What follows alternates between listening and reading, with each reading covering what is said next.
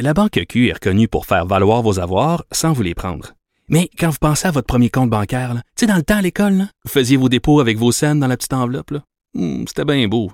Mais avec le temps, à ce compte-là vous a coûté des milliers de dollars en frais, puis vous ne faites pas une scène d'intérêt. Avec la Banque Q, vous obtenez des intérêts élevés et aucun frais sur vos services bancaires courants. Autrement dit, ça fait pas mal plus de scènes dans votre enveloppe, ça. Banque Q. Faites valoir vos avoirs. Visitez banqueq.ca pour en savoir plus. Antoine Robitaille. Il connaît tous les dessous de la politique.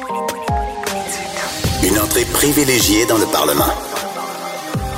Là-haut sur la colline. Antoine Robitaille. Et bon mercredi à tous. Aujourd'hui à l'émission, le chef du Parti québécois, Paul Saint-Pierre Plamondon, est avec nous. Il a posé sa première question à vie aujourd'hui au Salon Bleu. On lui en parle, mais on l'interroge aussi, surtout d'abord, sur le sujet du jour, encore l'affaire El Gawabi, euh, qui a connu deux rebondissements encore dans les dernières heures. Mais d'abord, mais d'abord, c'est l'heure de notre rencontre quotidienne avec nul autre que Rémi Nadeau. Rémi Nadeau, Tout a été mauvais. Ça a été un spectacle désolant. C'était triste de voir ça. Antoine Robitaille. On sait bien, vous voulez faire du nationalisme, mais non, on veut justement contrebalancer cette délocalisation-là politique. La rencontre. Un jour, on fera notre débat. Oui, oui, bien sûr. Métal sur métal. C'est le moment de vérité. La rencontre. Nadeau. Robitaille. Mais bonjour Rémi Nadeau. Bonjour, Antoine. chef de bureau parlementaire à l'Assemblée nationale pour le journal et le journal. Euh, je le disais en introduction, l'affaire El Gawabi, ça continue d'occuper de l'espace, de rebondir. Euh, J'entendais Sophie Thibault tout à l'heure dire que c'est une marmite qui ne cesse de bouillir, mais ça a été le cas encore aujourd'hui. Ouais, et c'est pas fini. Donc, euh, ça a teinté euh, les les échanges dans les corridors, dans les, les conférences de presse aussi. Et Madame Amira El Gawabi, donc, elle s'est excusée. Euh, en marge de sa rencontre avec Yves-François Blanchet du Bloc québécois Ben oui. du côté euh, d'Ottawa.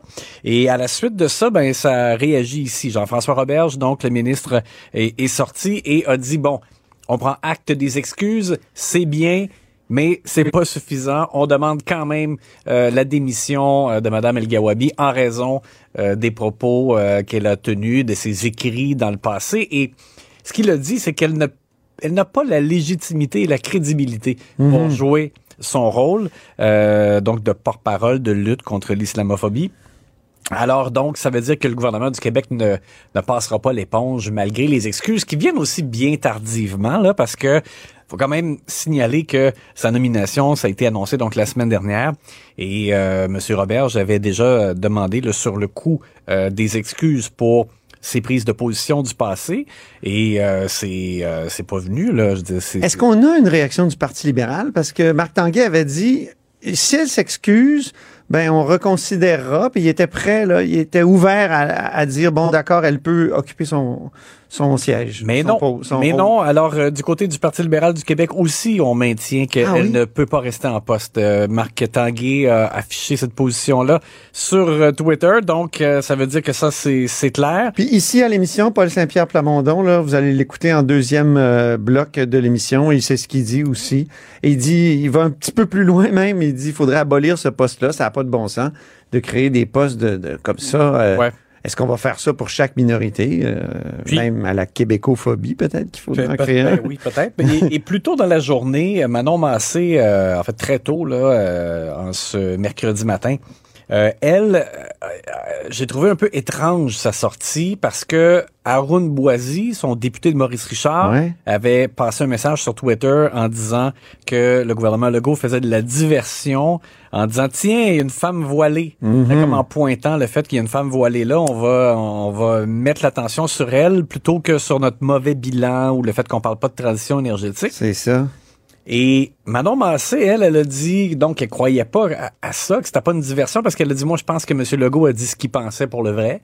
Mais par contre, ce qu'elle a dit est étrange aussi. Elle a enchaîné en disant que ça manquait de sensibilité de la Ouais. part du gouvernement Legault de demander la démission au lendemain ou sur le lendemain de la commémoration de la tuerie de la mosquée. Moi, je pense qu'on doit pas faire de lien entre les deux parce que justement, Non.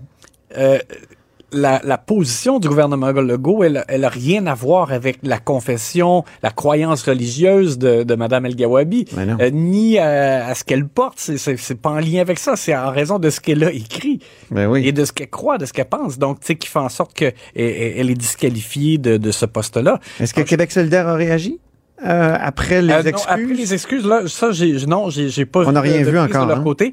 Mais, tu sais, je trouve qu'en faisant ça, Manon Massé, c'est un petit peu, je trouve qu'elle revient quand même à l'essence de ce qu'Arun Boisy disait. C'est comme si elle liait le fait que c'est une femme voilée et que donc on n'aurait pas dû, on n'aurait pas dû intervenir euh, à ce moment-là. Et en parlant de sensibilité, moi, ça me fait penser à Jennifer Macaron de, du Parti libéral du Québec qui avait écrit, avant de l'effacer, que le gouvernement manquait d'humanité Ouais. en refusant cette nomination. Elle, elle a reconnu son erreur. Moi, je trouve qu'elle a bon, au moins bien fait ça, c'est-à-dire qu'elle a dit que sa revue de presse était incomplète, visiblement, là, qu'elle n'avait pas fait ses devoirs suffisamment et qu'elle a agi trop rapidement et elle a dit qu'elle s'en excusait. Elle prenait le blâme sur elle, donc ça au moins, euh, ben voilà, pour euh, pour elle. Toute une histoire. Et c'est l'heure de passer maintenant à l'analyse sportive de la période de questions?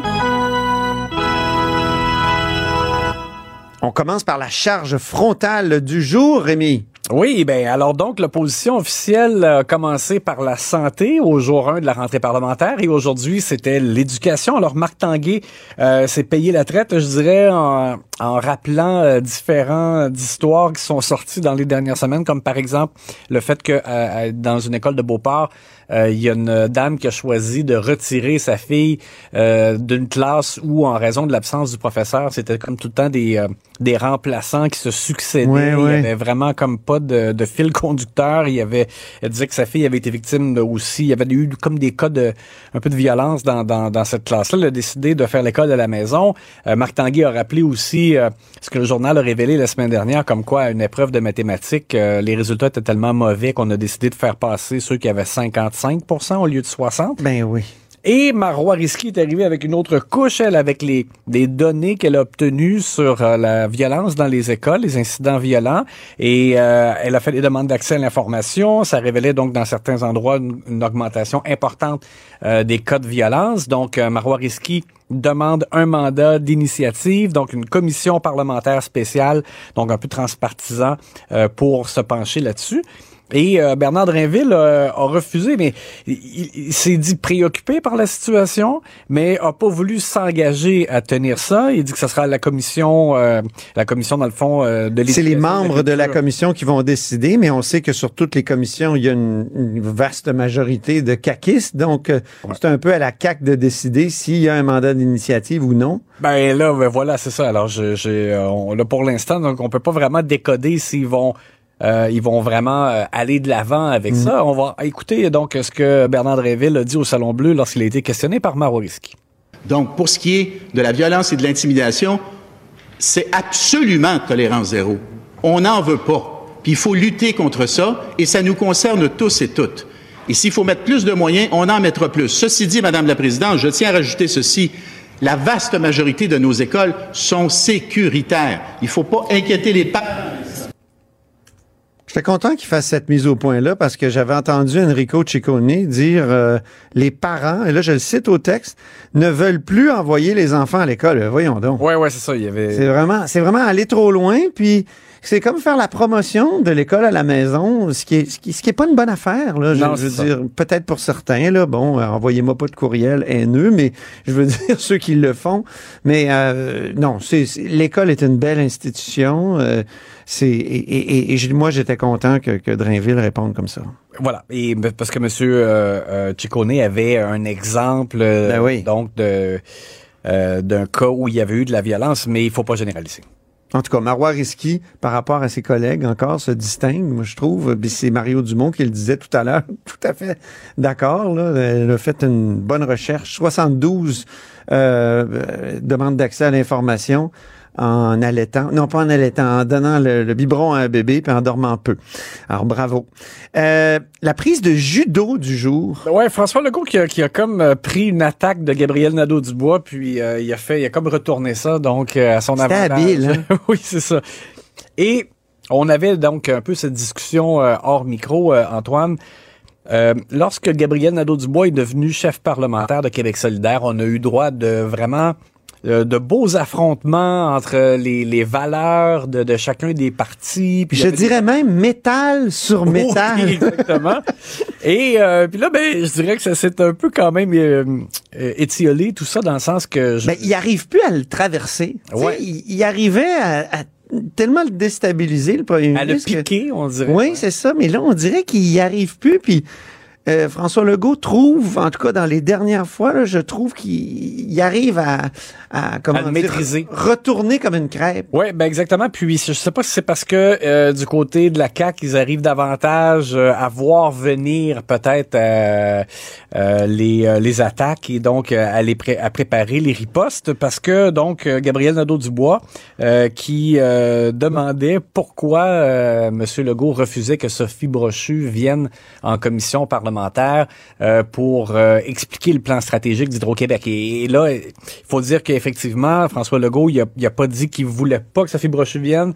Il a dit que si la, la commission se tient alors qu'elle est encore en poste, ça pourrait être elle, mais Oui. si ça se tient après, ben ça sera pas elle. Mais bon, euh, on comprend là, que ça, je pense pas que ça tente beaucoup au caquistes de voir Sophie Brochu ici, là, ça, ceci étant. Mais bref, il y a Gabriel Nadeau-Dubois qui a répété sa question, qui est revenu à la En même temps, c'est son plan stratégique. Hein? Oui. Puis elle l'a déjà défendu. Ça a déjà été appuyé par le gouvernement. C'est, euh, moi, j'ai comme l'impression qu'on exagère l'opposition entre la Sainte Sophie Brochu et le Gargamel Fitzgibbon euh, ou Legault. euh, Parce que tout ça est parti là, du, le- de son expression qu'elle voulait pas Oui. que ça devienne un dolorama. C'est de- ça. de- bon, mais, bon, euh, mais au-delà de ça, effectivement, peut-être qu'il y a des violons qui ont été réaccordés après. Mais donc, on va écouter l'échange entre Gabriel Nadeau-Dubois et François Legault qui a fait rire un peu tout le monde avec sa réponse.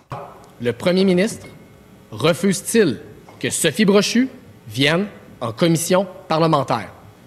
Réponse du premier ministre. On n'a jamais refusé, Madame la Présidente, mais ce que je dirais, par contre, c'est que Sophie Brochu était très claire. Elle n'a pas, elle n'avait pas de différence sur les orientations avec le gouvernement. C'est rendu que le chef de Québec solidaire fait de la compétition qu'Éric Duhem pour être le champion des complots au Québec. Alors, c'était bien envoyé. Oui. Le gant au visage du jour, en terminant. Encore une fois, François Legault, pardon, François Legault, dis-je bien, Oui. qui, euh, euh, j'ai l'impression, a voulu euh, commencer à installer, euh, tu sais, des fois on cherche à définir les adversaires, Mhm. je pense qu'il veut installer une perception qu'il y a comme une bisbille entre Pascal Bérubé et Paul Saint-Pierre Plamondon. C'était la première question de Paul Saint-Pierre Plamondon au Salon Bleu. Oui. Qui dit à, donc à M. Legault, avec tous les revers devant le fédéral, euh, comment vous pouvez être, est-ce que vous êtes encore fier d'être Canadien? Euh, M. Legault répondait pas, là, il répondait plutôt à côté avec la signature d'entente dans le passé avec le fédéral. Mais euh, il l'a eu aussi euh, parce que Pascal Bérubé s'est levé à un moment donné pour faire une question de, de règlement, même s'il n'est pas officiellement leader parlementaire, c'est comme le rôle qu'il joue. Euh, et, euh, et donc, euh, euh, vous allez écouter François Legault qui a essayé de- de- d'installer la perception qui est un peu euh, un différent entre PSPP et Pascal Bérubé. Madame la Présidente, je vois qu'il y a comme une petite chicane de leadership entre euh, les députés. Député de Matane, euh, Tu sais, quand on veut fendre du bois, on met un coin dans une fissure. Il essaye peut-être de mettre un coin. Ouais.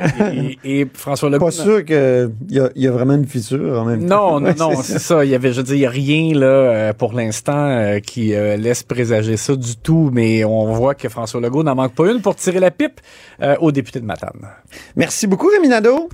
Avec plaisir, à demain. Chef de bureau parlementaire à l'Assemblée nationale pour le journal et le journal. La Banque Q est reconnue pour faire valoir vos avoirs sans vous les prendre. Mais quand vous pensez à votre premier compte bancaire, tu sais, dans le temps à l'école, vous faisiez vos dépôts avec vos scènes dans la petite enveloppe. Hmm, C'était bien beau. Mais avec le temps, à ce compte-là vous a coûté des milliers de dollars en frais, puis vous ne faites pas une scène d'intérêt. Avec la Banque Q, vous obtenez des intérêts élevés et aucun frais sur vos services bancaires courants. Autrement dit, ça fait pas mal plus de scènes dans votre enveloppe, ça. Banque Q. Faites valoir vos avoirs. Visitez banqueq.ca pour en savoir plus. Antoine Robitaille. Il pourrait nous réciter la Constitution canadienne mot par mot. Mais il aime mieux animer son émission. Il a posé sa première question à vie à l'Assemblée nationale aujourd'hui. C'est le chef du Parti québécois, Paul Saint-Pierre Plamondon, qui est avec nous. Bonjour. Bonjour. En studio, ici, à Québec. Donc, euh, votre première question, on va en reparler un peu plus tard parce que il y a eu quand même deux rebondissements importants aujourd'hui dans ce qui est convenu d'appeler l'affaire El Gawabi.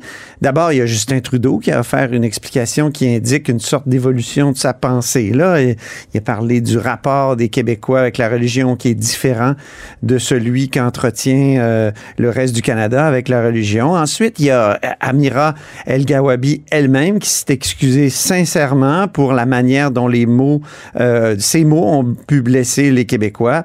Alors, euh, ma question, ma première question, c'est est-ce que l'incident est clos? Est-ce que, est-ce que vous réclamez toujours sa, sa démission? Ben, Certainement pas, parce que l'autre épisode tout de suite après, c'est le gouvernement du Québec, à travers euh, son porte-parole de la CAQ, M. Roberge, mm -hmm. qui vient dire ben on comprend, on accepte les excuses, mais notre position demeure la même. On a voté à l'Assemblée nationale une motion demandant à ce qu'elle démissionne, à ce qu'elle quitte ce poste-là. Mm -hmm. Donc, euh, évidemment que c'est pas clos parce que on est toujours au cœur d'un rapport de force entre le gouvernement du Québec et Ottawa. Mm -hmm. Et moi, je pense qu'il faut être capable. Donc, de... vous réclamez toujours sa démission, ouais. comme le gouvernement. Vous êtes d'accord avec le gouvernement là-dessus? Partiellement. On a été moins audible sur cette question-là parce que pour nous, c'est le régime et le poste lui-même qu'il faut remettre en question d'abord et avant tout. Mm -hmm. je, je, je, réitère, c'est le titre du poste, c'est représentante spéciale de la lutte contre l'islamophobie. Ça me semble évident que peu importe qui aurait été nommé à ce poste-là, les chances que la personne représente l'opinion largement partagée au Canada, à savoir que la loi 21, puis les Québécois en général, sont islamophobes, sont intolérants, tout ce qu'on lit dans les médias canadiens, mm -hmm. le poste, la description de poste suggère que la personne, elle est dans cette idéologie-là. OK. Et donc, euh, moi, je pense qu'il faut remettre en question le régime. Pourquoi est-ce qu'il y a un poste sur les relations avec un groupe religieux? Est-ce que ça veut dire qu'il faudrait un poste pour chaque groupe religieux, chaque communauté culturelle? Quel est le sens de ce poste-là si c'est pas de imposer une idéologie et ne pas considérer euh, les choix démocratiques euh, des Québécois comme étant légitimes?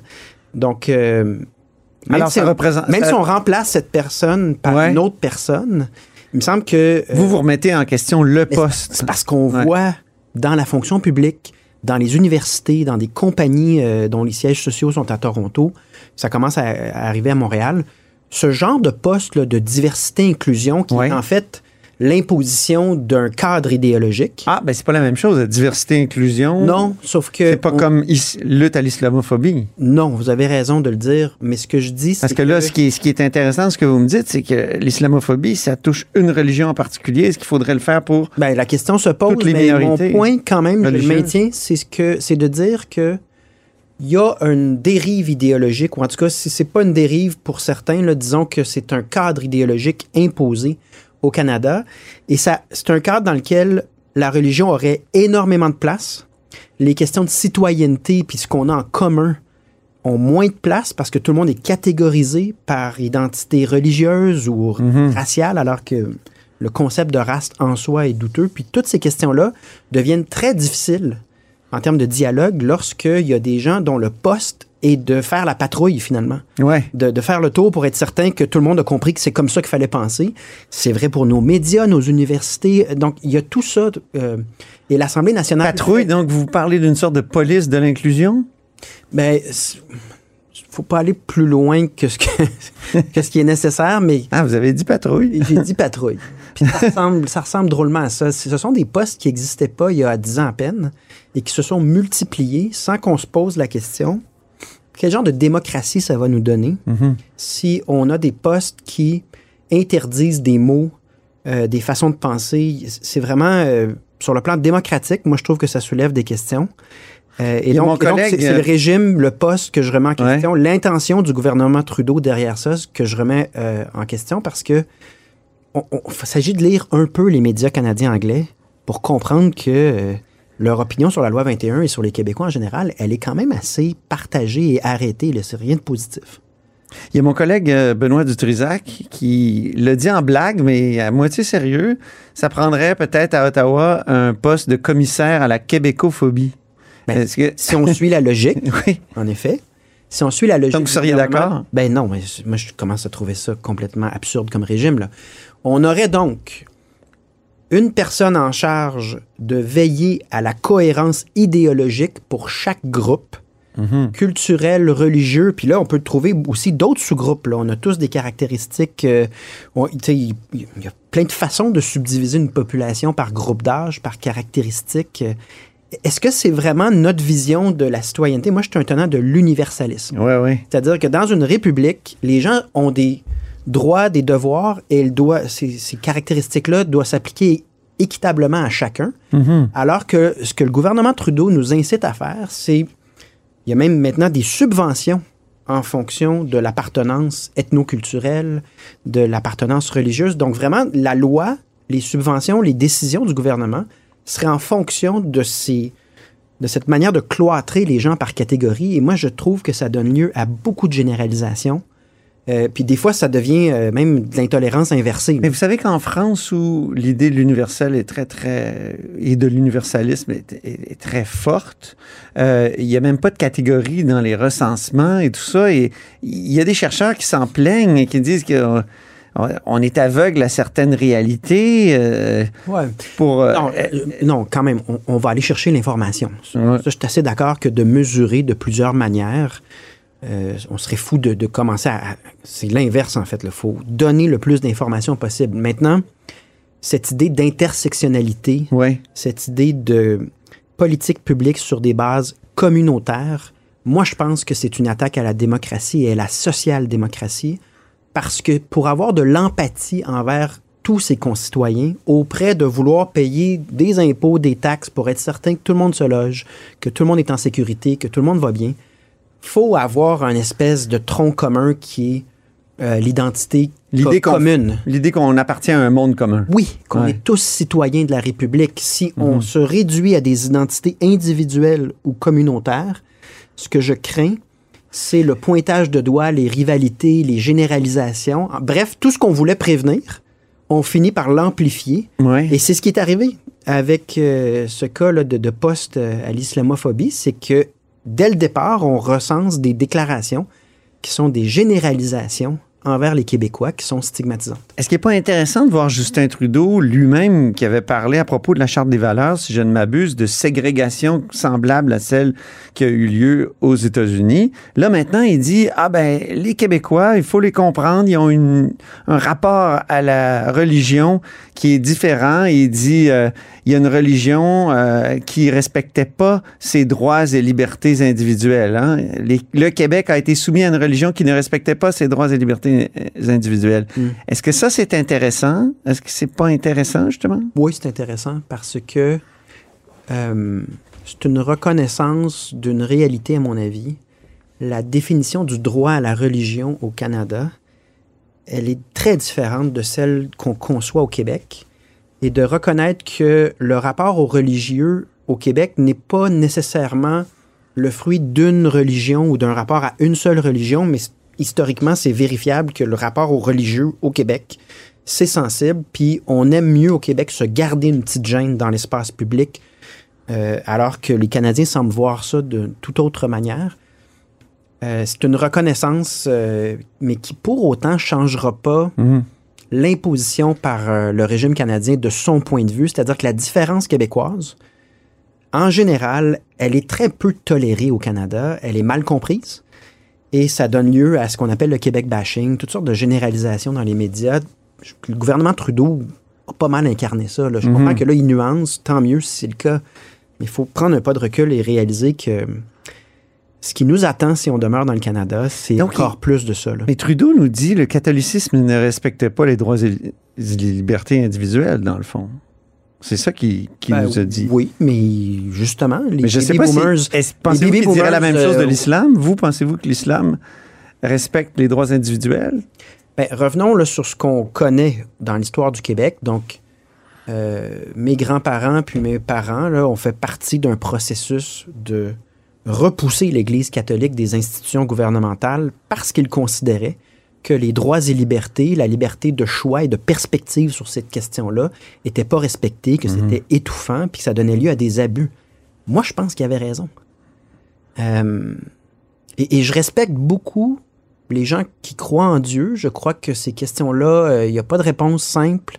C'est légitime d'aller dans un temple, mais dans la conception québécoise du droit à la religion, c'est justement d'aller dans un temple en toute sécurité, puis de savoir que parce qu'on croit en Dieu ou pas, puis peu, peu importe comment, ben on ne sera pas discriminé. Ça, là-dessus, on est tous d'accord. Tous les partis à l'Assemblée nationale veulent garantir le droit à la sécurité des musulmans, par exemple, veulent qu'on s'unisse autour de ces principes de base. Je pense que la nomi- les nominations par le gouvernement Trudeau vont beaucoup plus loin. C'est une perspective où la religion est appelée à prendre beaucoup de place dans l'espace public. Euh, Puis là, ben, il y a des différences de point de vue entre le Québec et le Canada. Votre première question maintenant. Euh, Qu'est-ce que vous a fait, ça, ça vous a fait de poser la- une question à l'Assemblée nationale? vous étiez plus de l'autre bord de la porte, comme l'a dit le premier ministre? Oui, j'ai aimé ça.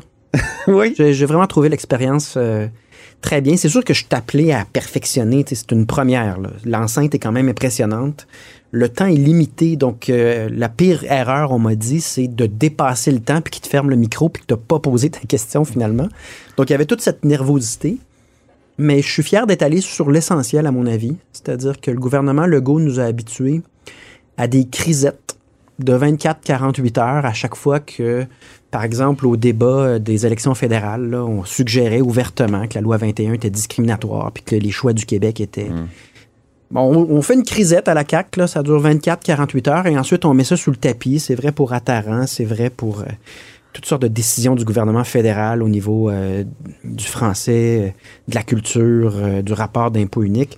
J'avais pas tout l'espace pour tous les exemples dans ma question, mais je voulais aller à l'essentiel, à savoir, vous, M. Legault, quand vous vous faites fermer la porte au nez en 24 heures, ça vous arrive souvent depuis quelques années, fermer la porte au nez par Ottawa, vous vous sentez comment? Vous, est-ce que vous vous sentez toujours aussi réconcilié et fier d'être Canadien? Et vous avez remarqué, Mais il n'a jamais dit qu'il était fier. Il n'a jamais dit qu'il était fier à vous. en- en- en- il ne vous a pas donné de réponse, mais il l'a évité la jamais dit tout court. Il a dit qu'il s'est réconcilié avec le Canada et il a déjà répondu à des questions à mon collègue Pascal Bérubé sur pourquoi être fier d'être Canadien. Il a nommé d'ailleurs euh, le hockey, puis l'argent qu'on recevait. Donc ça, ça explique la logique euh, de François Legault sur ces sujets-là. Donc, c'est strictement instrumental comme, euh, comme Ben, rapport. C'est c'est- c'est- c'est comme ben des Québécois, non? Ça, ça Ouais, c'est comme. euh, ce serait comme de se dire c'est vrai que c'est inacceptable puis c'est choquant, mais je vais me concentrer sur la prochaine fois que je vais quémander quelque chose puis que peut-être je vais l'obtenir. Hmm. C'était ça sa réponse, à mes yeux. Et je pense que. euh, Qu'est-ce qu'il devrait faire pour avoir des gains? Des gros gains? Oui, comme il dit. Ben, sur l'essentiel, il n'en a pas obtenu. Ce qu'il fait dans, dans ses réponses, c'est qu'il fait la liste des ententes administratives. Mais Ouais. si on regarde Philippe Couillard, Comme Jean Charest. Ben oui, Jean Charest. Philippe Couillard, il y en avait autant, sinon plus, des ententes administratives que François Legault. Sur l'essentiel de ces demandes, à savoir qu'on protège notre pouvoir ou qu'on obtienne des pouvoirs, c'est zéro.